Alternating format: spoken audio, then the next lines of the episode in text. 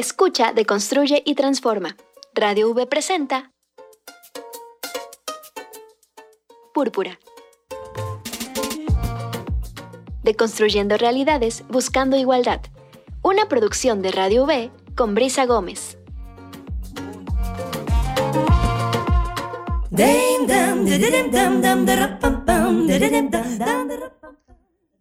Hola, ¿qué tal? Muy buen día. Les damos la bienvenida a esta emisión de Púrpura este 22 de junio. Ya estamos a punto de terminar otro mes, el sexto mes de este año y estamos en esta temporada de calor. Ayer inició el verano y bueno, pues parece que las altas temperaturas siguen, sigue la escasez de agua, siguen los problemas y bueno, pues este yo creo que es un tema que tendríamos que hablar desde la perspectiva de género en las próximas semanas. Nos vamos a organizar y lo vamos a platicar. Pero bueno, mientras tanto, el día de hoy nos da muchísimo gusto, como siempre, estar con ustedes desde Clavijero 24 en el 90.5 de FM Radio Universidad Veracruzana, aquí en Jalapa, Veracruz. Y por supuesto, tenemos que reconocer y agradecer el trabajo de eh, compañeros y compañeras que hace posible que lleguemos hasta ustedes en Púrpura. El día de hoy Soledad Macías está en los controles y en la asistencia de producción Ana Lilia Martínez que está haciendo el servicio social en Radio Universidad Veracruzana y hoy le tocó estar junto a Sol en la asistencia de producción de Púrpura. Y bueno, el tema del día de hoy, vamos a hablar del trabajo del Observatorio Universitario de Violencias contra las Mujeres. Y nuestra invitada es la doctora Estela Casados, ustedes ya la conocen, la han escuchado, ella tiene esta sección recurrente de los datos dentro de Púrpura, pero hoy nos va a platicar un poco del trabajo que hace el observatorio, del registro de los datos cifras que hay a través de los medios de comunicación y que, híjole, a veces suenan desalentadoras, pero es importante saber cuál es la situación en la que nos encontramos para identificar las situaciones de violencia. Estela, ¿cómo estás? Bienvenida a Púrpura otra vez. Hola, ¿qué tal, Brisa? Muchísimas gracias por la invitación y como siempre es un gustazo estar aquí en Radio Universidad y sobre todo, sobre todo en Púrpura. Gracias, gracias. Pues gracias, Estela, por estar aquí y bueno, pues platiquemos un poco del observatorio.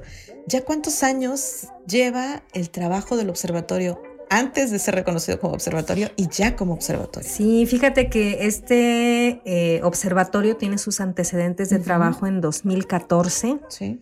En enero de 2014 eh, nos planteamos eh, casi de propósito de año nuevo con un grupo de estudiantes de humanidades, estudiantes de la Facultad de Antropología y de la Facultad de Sociología, pues realizar pues una serie de, monitoreo de actividades que permitiera saber qué pasaba con el delito de feminicidio.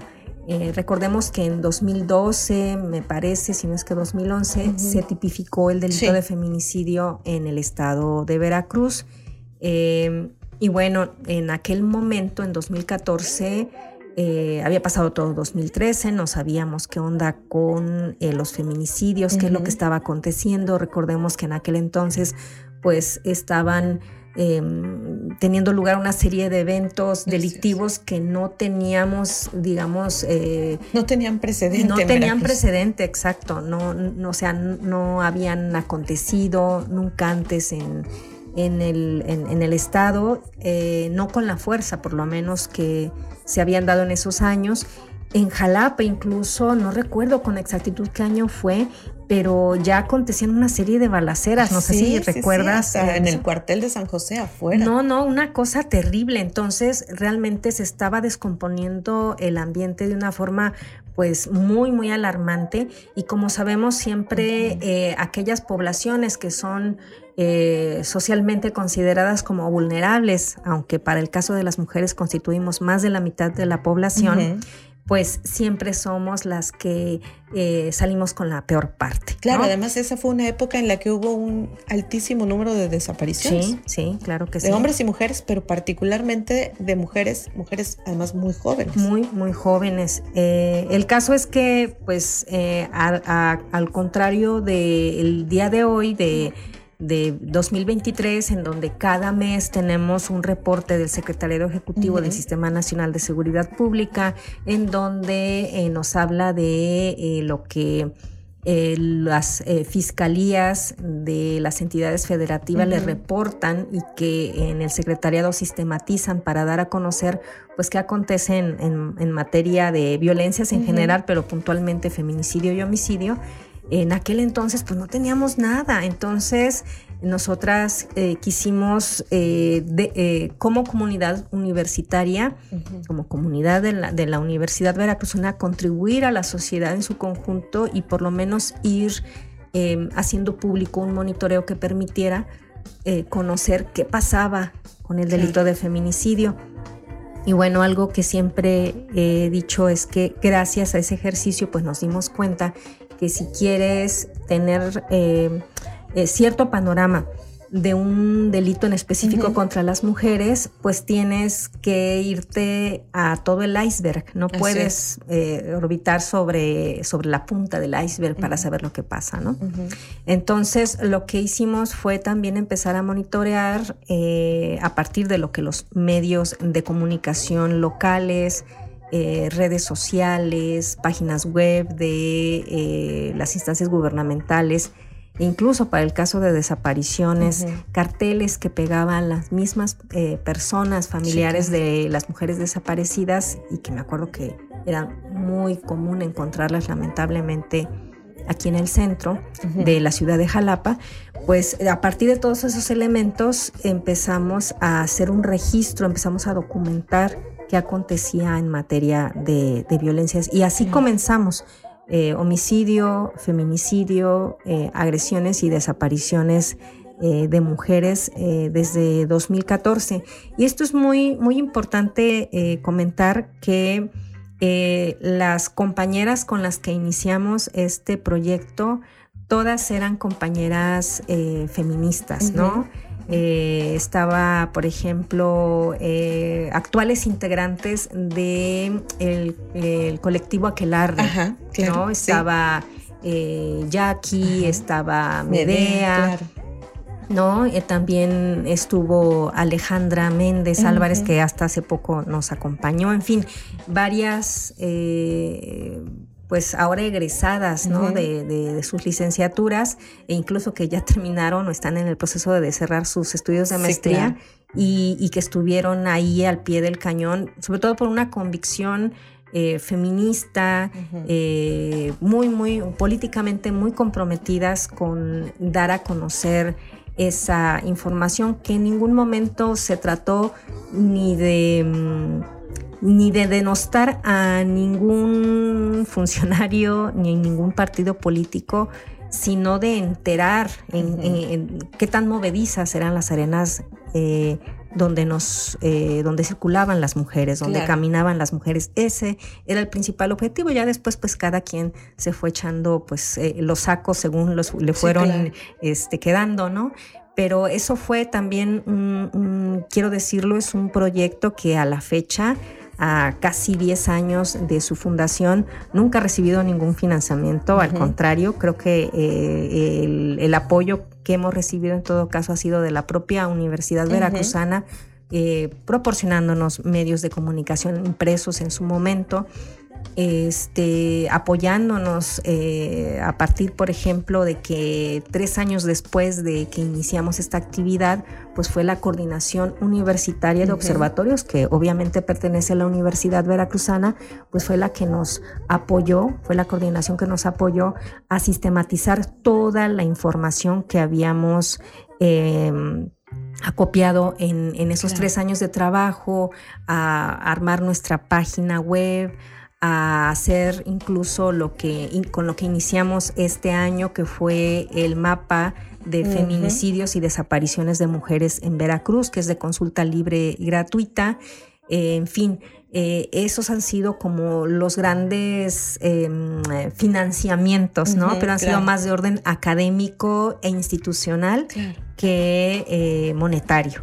Entonces siempre han sido un, proyecto netamente universitario, estudiantil, siempre eh, han estado participando estudiantes de licenciatura, eh, también, eh, bueno, de la licenciatura ahora tenemos estudiantes de, eh, que están haciendo su servicio de la licenciatura en comunicación, de la FACICO, estudiantes de la Facultad de Antropología, obviamente, que es donde pertenece este observatorio, em, de, la licenciatura en Antropología Social, la licenciatura en Antropología Histórica y en su momento em, estudiantes de la maestría en estudios de género de la Universidad Veracruzana. Eh, colaboran en este, en este observatorio, pues eh, la doctora Verónica Moreno Uribe, que ella ha estado trabajando mucho como, yo digo, la, la cara bonita, ¿no? De, este observatorio que es el trabajo de cuidados, porque sin, sin redes de apoyo y de trabajo de cuidado en conjunto, pues no podemos eh, acercar a las violencias, ¿no? y, una nueva compañera que se ha integrado es la maestra Sheila Fuertes Lara, ¿no? precisamente con este trabajo que tiene que ver con eh, cómo ir eh, trabajando en torno a las violencias a partir de, una reflexión y sensibilización eh, sobre el tema. Ok. Y bueno, además la importancia que tiene el hacer un trabajo de este tipo para dejar no solamente un documento que sirva de consulta para trabajos académicos, sino para hablar ya de cuestiones que van un poco más allá, como fundamentar alertas, las solicitudes de alerta. ¿No? Pero platicamos de eso ahora que regresemos. Vamos a hacer una pausa. Vamos a hacer una pausa, vamos a escuchar las cápsulas de aves y moras y regresamos.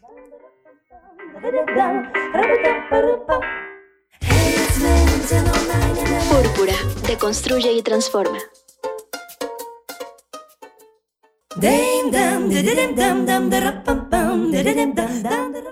Estamos de regreso en Púrpura, son las 11 de la mañana con 22 minutos. Estamos hablando del trabajo del Observatorio Universitario de Violencias contra las Mujeres. Nos acompaña Estela Casados González, que bueno, pues nos platicó un poco de la historia de este observatorio y le damos las gracias también a Joana Castellán, que está también en la asistencia de producción.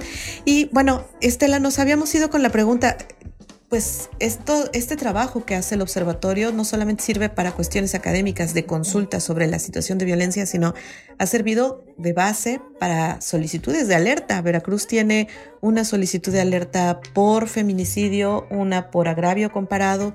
Hay una solicitud que todavía no está hecha declaratoria por desaparición forzada de mujeres. Y bueno, tener datos duros, pues confiables sobre la situación es lo que apuntala alertas como estas, ¿no?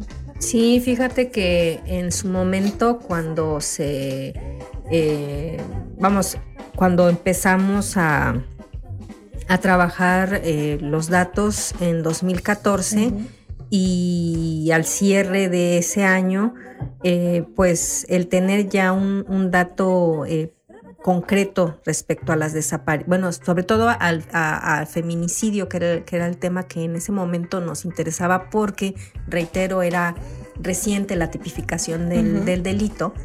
Eh, pues sí nos hizo tener como certezas, ¿no?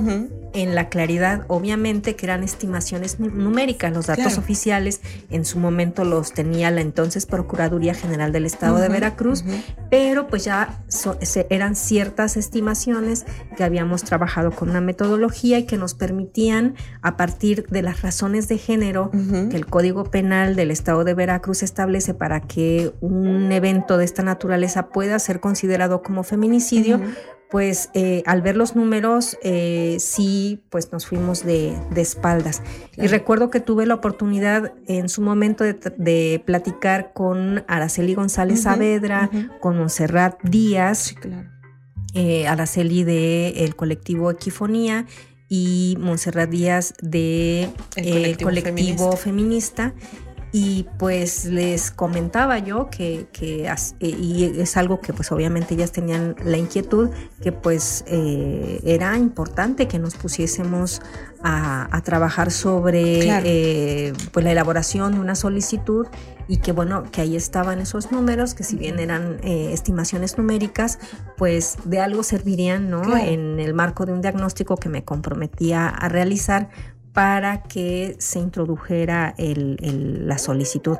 Y así se hizo eh, em, la, solicitud en su momento eh, y fue, fue muy interesante porque fue un trabajo muy, muy, em, pues enriquecedor porque ahí se observó y, se sintió la vinculación que la Universidad Veracruzana puede tener con las organizaciones eh, de la sociedad civil y con las organizaciones feministas puntualmente del estado de Veracruz. Em, tanto Montserrat Díaz trabajó la parte pues de orden jurídico, eh, yo hice la parte diagnóstica, eh, tuvimos en aquel momento recuerdo que Adriana Fuentes Manso ah, eh, estaba en, eh, que también pertenece al colectivo Equifonía y ahora lo preside, me parece. Eh, estaba junto con Montserrat y conmigo en el Consejo Consultivo del Instituto Veracruzano de las Mujeres. Estoy hablando 2000, 2015, en aquel momento. entonces, bueno, se elaboró esta, este primer documento para hacer la solicitud y recuerdo que en una sesión del Consejo Consultivo, en donde pues confluían varias organizaciones eh, feministas de la sociedad civil o que trabajaban sin definirse como feministas, con mujeres, con población mixta y demás, pues eh, que provenían del norte eh, eh, y del, norte, sur y centro del estado y que nos veíamos aquí en la ciudad de Jalapa en las instalaciones, en las que eran las instalaciones en aquel momento del instituto, pues les mostramos en, una sesión de trabajo cuyo objetivo pues eran los trabajos del consultivo, pero que aprovechamos esa confluencia de organizaciones. Hicieron la revisión del, documento que nosotras habíamos trabajado eh, aportaron, eh, hicieron observaciones. Me acuerdo que también eh, eran parte de aquel consejo consultivo. Ah, pues estabas tú. Sí, estaba yo. ah, pues estabas tú. Este, también estaba eh, Mayabel Ranero Castro. Así es. Docente de la Facultad de Sociología. y eh, eh, Rocío Córdoba Plaza ah, del Instituto de Investigaciones Históricas Sociales. Así es. Entonces, por, por, decir. Olivia también. Sí, estaba Olivia Aguilar Dorantes. Olivia Aguilar. Ajá, Olivia Aguilar. Eh, y bueno, no, menciono a, compañeras como, por ejemplo, como, como tú, Brisa, como Mayabel, como Rocío, este, que no tenían propiamente, o no teníamos propiamente una organización, porque yo tampoco estaba eh, como representando una organización propiamente. Eh, también estaba Jimena Batista, de la licenciatura en antropología histórica. Sí. En fin, eh, y había organizaciones, como ya decía, del norte, sur y centro. Entonces eh, fue un trabajo muy bonito porque con datos hechos por comunidad V, sobre delito de feminicidio, eh, se elaboró esa solicitud que después revisaron organizaciones locales. Entonces recuerdo muy bien que proyectamos la, la declaratoria o, el borrador de la solicitud, perdón, así es. Eh, eh, ese borrador lo proyectamos, Adriana Fuentes Manso iba tomando como nota y haciendo las modificaciones. Y ya finalmente fue este el colectivo Equifonía eh, en la pluma de Araceli González Saavedra, que ella era en aquel momento la directora de ese colectivo. Eh, pues se mandó la, o se firmó, fue la, la, organización eh, solicitante. Sí, claro. Eh, con esa, con esa, vamos, con esa solicitud. La llevó a México Jimena, Jimena, Batista, la, la, llevó y este, y bueno, se interpuso y fue muy interesante porque después de todo un peregrinar burocrático y porque fue además un momento muy complicado. Sí. El propio secretario de gobierno, recuerdas que decía, "No, no vamos a, aceptar alertas porque le dan mala fama al Estado." Sí, me acuerdo que, que uno de los secretarios que hubo en ese gobierno, uno de los secretarios de gobierno decía, "Es que es una alerta roja." ¿No? Sí. Entonces, así como decimos, bueno, pues es que el horno pues nos tapa bollos, ¿verdad? Entonces, que por cierto lo dijo en una comparecencia horas antes de una sesión del Congreso donde se hablaría de la despenalización del aborto, de los primeros intentos. Sí, decía que iba a espantar el turismo, pues el, turismo estaba espantadísimo, pues ¿no? Pero bueno, entonces eh, así, fue, ¿no? Como se contribuyó y fue, una experiencia pues triste en el sentido de que no debería de haber la violencia hacia las las mujeres en tal magnitud que echar a andar ese tipo de mecanismos, pero el asunto es que la hay, que ahí están los mecanismos y que pues echó a andar y que afortunadamente desde un observatorio de... Em, bueno, en aquel momento todavía no era, no, no estaba constituido como observatorio, así bien, bien a bien como tal, pero desde una iniciativa de la Universidad Veracruzana hubo una confluencia y un trabajo conjunto que permitió eh, lanzar esa solicitud y está implementada desde el 23 de noviembre de 2016. Así es, así es. Y desde ese entonces, bueno, pues hemos estado pues al pendiente de si se cumplen o no se cumplen. Sí, pues esa ya es como, dijera Lolo Navarro, esa es otra historia. Sí, claro, porque bueno, hay que revisar. Los datos precisamente del observatorio hablan que no hay una disminución en la situación de violencia contra las mujeres. Sí, fíjate que, es muy interesante eh, observar los datos porque eh, en su frialdad eh, nos dicen muchas cosas que hay que interpretar, ¿no? Recuerdo que em, a principios eh, de la década del 2010 eh, había un promedio más o menos de nueve mujeres asesinadas mensualmente en el estado de Veracruz. ¿no? Ahora disminuidos es, eh, son siete pero es una cifra importante. Esto estoy hablando de las estimaciones que estamos haciendo, ¿no? Desde este proyecto, desde este observatorio.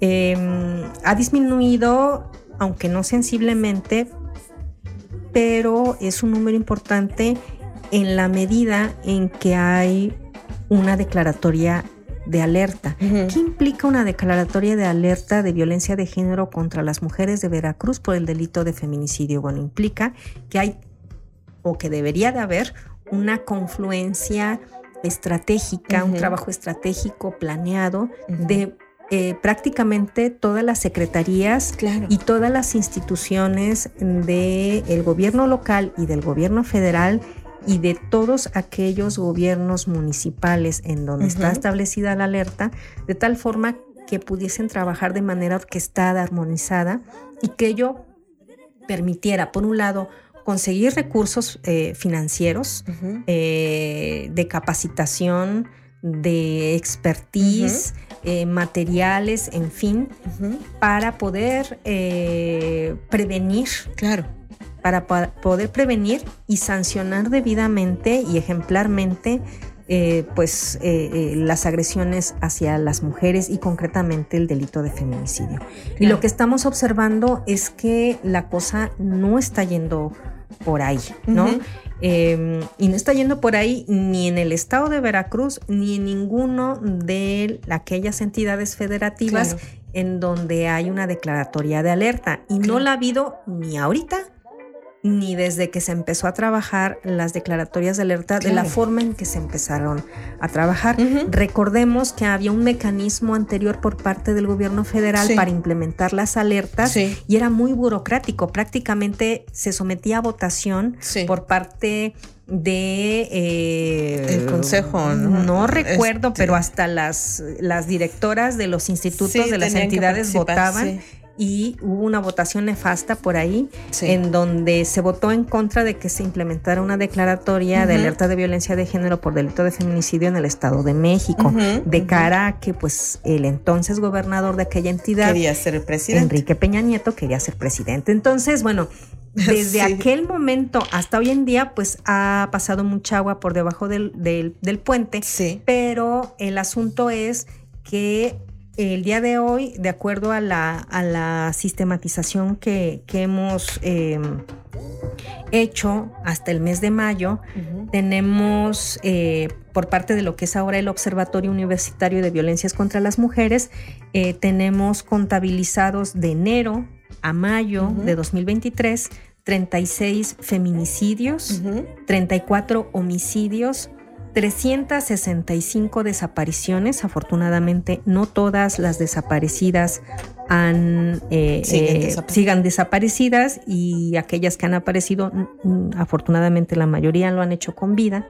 Y aparte de eso, hemos sistematizado 175 agresiones. ¿no? Ya veremos qué dice el Secretariado Ejecutivo del Sistema Nacional de Seguridad Pública en su reporte de la que dará la próxima semana, el 20. No, estas, yo creo que lo, da mañana o, el lunes. En, estos días. Porque es el 25 de cada mes, no creo que la vaya a dar el, domingo, ¿verdad? Pero, o ya de andar por ahí el, reporte.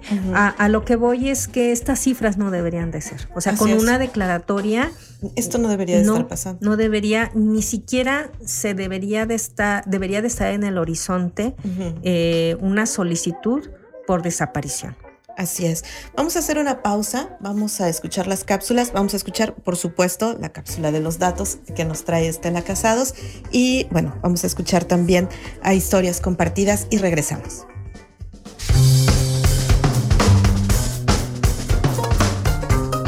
Púrpura, deconstruye y transforma.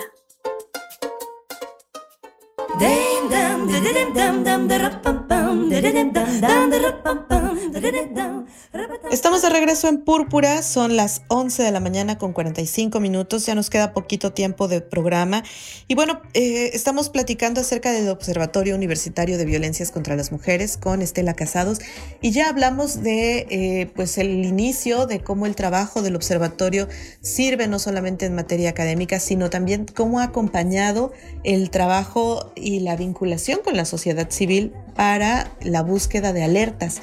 Y parte del trabajo que se está haciendo ahora, que es lo que nos comentabas al inicio con la doctora Verónica Moreno Uribe, es la otra parte de observar la situación de violencias. Y una de las violencias más frecuentes, más invisibilizadas, más, eh, no sé, yo creo que de las primeras que, con las que estamos en contacto, es el asunto de los cuidados y las tareas domésticas, la carga de trabajo que deja a las mujeres en el piso pegajoso para cualquier otra actividad, para la academia, para eh, las actividades profesionales y que es todo un tema, Estela. Sí, fíjate que Verónica maneja ese tema que a mí se me hace muy, muy interesante y que eh, de repente decíamos, bueno, ¿cómo desde esa perspectiva de trabajo se puede estar en un observatorio de violencias? Precisamente porque eh, las redes de cuidado entre mujeres que siempre han existido, no es un invento de ahora, son como...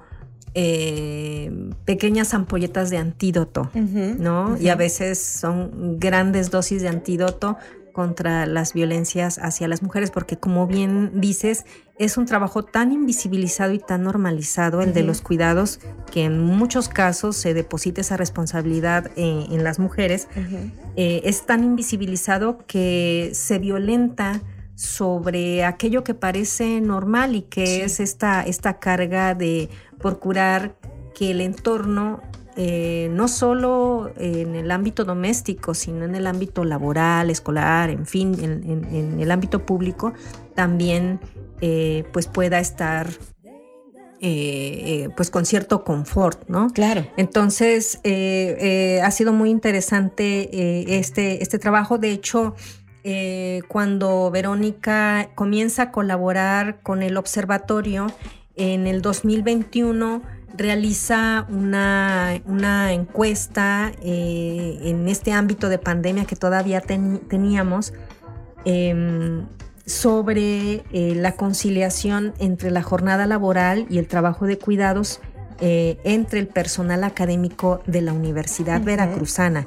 hizo esta encuesta y nos topamos con resultados bastante interesantes que en suma nos dicen que, sobre todo para las mujeres que conforman a la comunidad académica de la UB, se duplicó, eh, las, se duplicaron las horas que invierten de, en primer lugar, pues para los cuidados, claro. pero sobre todo para ese trabajo académico. O sea, ellas eh, prácticamente siete, siete días y medio de la semana lo estaban eh, empleando para realizar eh, tareas que tenían que ver con la comunidad universitaria, con sus responsabilidades en la universidad y aparte estaban haciendo lo propio en sus espacios familiares. Claro. Entonces se, se, duplicó, se triplicó eh, la carga de trabajo. Y de repente las académicas decíamos, pero ¿por qué estamos tan, cansadas? ¿no? Sobre todo aquellas pues, que tienen hijos e hijas, sobre todo que están en etapas eh, de, minoría de edad, ¿no? De, que son bebés. exacto. Claro. Entonces, eh, ese fue un, trabajo muy, muy interesante con el que se ha contribuido y bueno, ojalá que algún día pueda eh, venir eh, Verónica para hablar profusamente acerca de esta encuesta que yo creo que tendrá, deberá de tener como un, segundo momento también y a la cual pues les invito para que la conozcan muy, muy este, puntualmente. Eh, está colgada en la página del Observatorio Universitario de Violencias, es una página de la Universidad Veracruzana. Em, y bueno, ahí está ese reporte que es público, eh, de acceso libre y que pueden ustedes em, revisar. Y además de eso, en la página del observatorio también está el mapa. Sí. Yo recuerdo que hace muchos, ya algunos años, pues uno, de, los, uno de los primeros intentos que se hacían era eh, con un medio que hacía el mapa de Google con estos datos que tenías de los, eh, de los casos que reportabas anual. Y bueno, pues era importante verlo y superponer capa por capa, año tras año, cómo se iban concentrando las violencias. Ahora en este mapa, pues se están empezando a llenar, se están empezando a ver todos estos casos y estas capas y preocupa bastante, ¿no? Sí, fíjate que eh, a partir de enero de 2023 eh, comenzamos a compartir de manera eh, pública y gratuita también a, a través de la página institucional del observatorio un mapa de feminicidios y desapariciones de mujeres en el estado de Veracruz. Este mapa es muy interesante porque contiene todo el acervo en materia de feminicidios y desapariciones de mujeres que hemos estado trabajando desde 2017.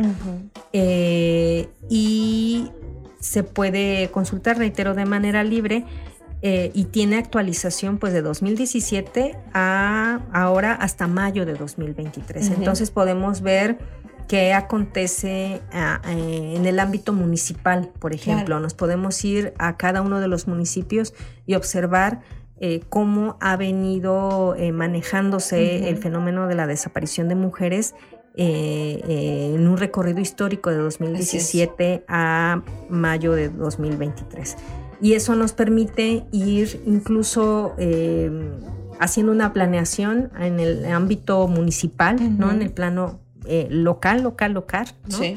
Eh, pues precisamente pues para, para desarrollar estrategias. A veces a una que está haciendo este tipo de cosas se le ocurren como más posibilidades de uso que a la gente que lo debería de usar. Yo espero que la situación cambie un poco.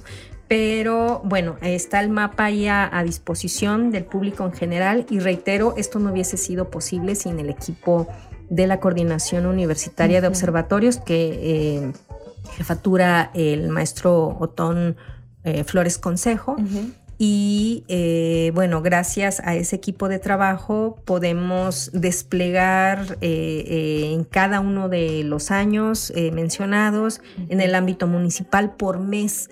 Ahora sí, por ejemplo, si nos interesa saber en agosto de 2019 cuántas mujeres desaparecieron en Córdoba. Claro. Ahí lo tenemos y hacer un comparativo en lo que pasó en 2018 o un año después en 2020 o qué está sucediendo o qué va a suceder cuando tengamos el dato en su momento en agosto de 2023, pues ahí se puede observar. Entonces, realmente es un mapa bastante dinámico que nos permite como usuarias, usuarios interactuar con él en el sentido de darle órdenes para que nos despliegue aquella información eh, eh, que necesitemos eh, conocer, sobre todo que puede servir a, colectivos de búsqueda, si es que así lo consideran pertinente, a organizaciones de la sociedad civil, a pues autoridades y a la sociedad en conjunto, exactamente. porque bueno, yo he visto cuando pones el mapa en, el, en, el, en los Google Maps y vas por Córdoba, te aparecen los marcadores. Entonces, eso es un impacto. Tú estás buscando una dirección de lo que sea y te aparece ahí.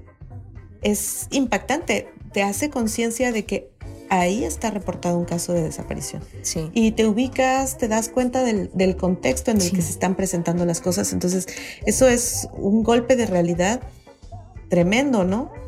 Sí, sí, eh, eh, eh, sobre todo el fenómeno de desaparición en Veracruz es terrible. No hay que olvidar que es precisamente el año 2021 en donde se da un salto brutal después de que siempre habíamos estado sistematizando poco menos de 300 desapariciones anuales. rebasan ahora las, casi son 700, ¿no? y sí es una situación que hay que atender eh, porque los números en general de las violencias contra las mujeres, entendiendo incluidas ahí el feminicidio y la desaparición, pues se están potenciando de una forma alarmante y no se está haciendo mucho para prevenirlas. Hay que trabajar más la materia de prevención y obviamente también encontrarles ¿no? a, las personas desaparecidas. Así es. Pues Estela, se nos termina el tiempo en Púrpura. Por supuesto, es un gusto, como siempre, tenerte aquí, platicar acerca del trabajo del observatorio. Y bueno, pues eh, gracias por venir como siempre. No, hombre, al contrario, siempre que me inviten, que me invites, aquí estaré, querida Brisa. Gracias, gracias. Le agradecemos, por supuesto, a Soledad Macías, a Ana Lilia y a Joana que hayan estado con nosotras este jueves en Púrpura. Vamos a despedirnos por hoy, nos escuchamos la próxima semana, pero al rato nos vamos a volver a escuchar en voz universitaria y eh, más tarde van a poder escuchar el programa, quiero pensar, en Spotify. Gracias y nos escuchamos más tarde.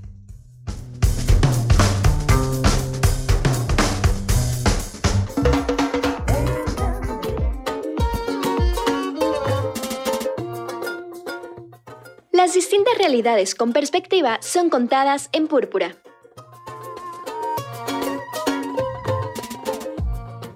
Una producción de Radio V en el 90.5 de FM a cargo de Brisa Gómez.